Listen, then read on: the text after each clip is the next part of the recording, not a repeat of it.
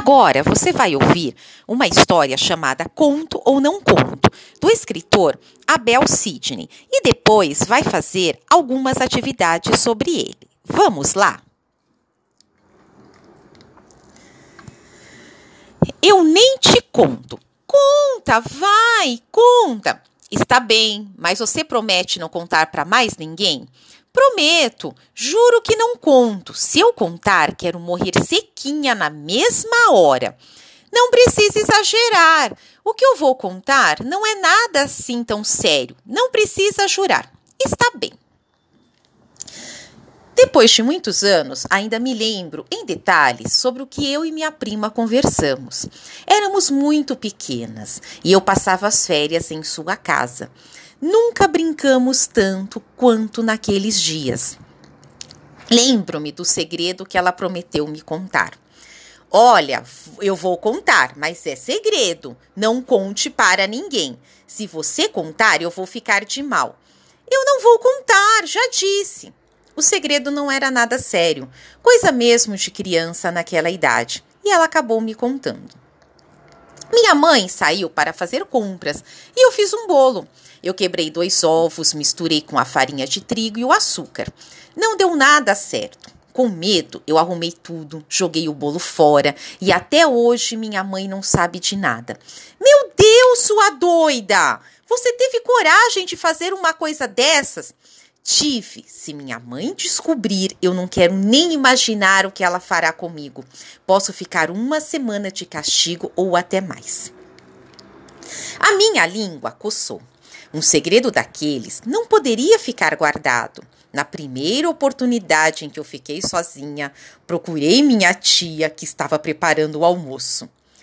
Tia, preciso contar uma coisa para a senhora. Pois conte que estou ouvindo. Não posso te dar mais atenção, senão o almoço não sai. É que eu tenho um segredo para te contar e não sei se devo. O segredo é seu ou dos outros? Dos outros, quer dizer, da prima. E por que você quer contar os segredos alheios? Bem, eu pensei que a senhora quisesse saber o que aconteceu. Ah, minha filha, deixa eu te fazer apenas uma pergunta. A dona do segredo te autorizou a contá-lo? Na verdade, não. E por qual motivo você me contaria então? É que, bem, o que ela fez não é muito certo. E você vai dedurar a sua prima. Se for alguma coisa muito grave, ela ficará de castigo e você não terá com quem brincar. Você já pensou nisso? Não. Pois pense e depois volte aqui para conversarmos. Eu não sabia onde fiar a cara de tanta vergonha. E para que ninguém descobrisse os meus pensamentos, me escondi na casinha do fundo do quintal. Na hora do almoço, saí de lá pois a fome nessas horas é uma sensata conselheira. E minha tia, com muito cuidado, voltou a tratar do assunto. Eu preciso contar uma coisa para vocês. Minha avó, quando eu era pequena, me ensinou uma coisa que nunca mais me esqueci. E hoje, ouvindo uma notícia do rádio, me lembrei-me lembrei dela. Ela dizia que nós temos uma boca e dois ouvidos, por isso nós temos que mais ouvir do que falar. E mais, nem tudo o que ouvimos devemos passar adiante, pois quem conta um conto aumenta um ponto. E se o que se conta é um segredo, pior ainda. Por isso, nessas horas, é que nossa língua coça. O melhor é lembrar que boca fechada não entra mosquito. E contou também histórias de outras gentes. Mexeriqueiros, dedos duros, fofoqueiros, enfim, a turma do leve trás. Naquela tarde, ainda preocupada que lessem os meus pensamentos, fiquei murchinha, daqui para ali, inventando o que fazer.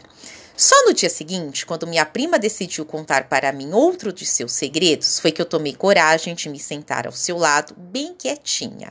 Disse a ela: Sabe, o outro segredo é mais sério que o primeiro. E fez suspense. Disse repentinamente que estava com sede e foi buscar água na cozinha. Depois de retornar, bebeu a água bem devagarinho até recomeçar. Olha, eu tenho um grande defeito. Às vezes eu me escondo na cozinha para ouvir a conversa de minha mãe com as outras pessoas. E por um acaso eu estava ontem tranquilamente sentada no meu cantinho secreto, quando alguém chegou para conversar com ela, como, como essa pessoa é minha conhecida e eu gosto muito dela, não posso que contar o que aconteceu por lá. É uma pena. Eu posso dizer que essa pessoa é uma língua de trapo, uma linguaruda. Nunca rimos tanto. Eu, na verdade, não sabia se me sentia agradecida ou envergonhada. E passados tantos anos, ainda hoje, nós fazemos questão de relembrar este episódio. Nossos filhos compreendem, então, por que somos tão amigas e cúmplices. E olha que eles nem imaginam o que ocorreu anos depois, quando éramos jovens e começamos a paquerar sem saber o mesmo cara. Bem, mas isto é segredo e eu não posso contar.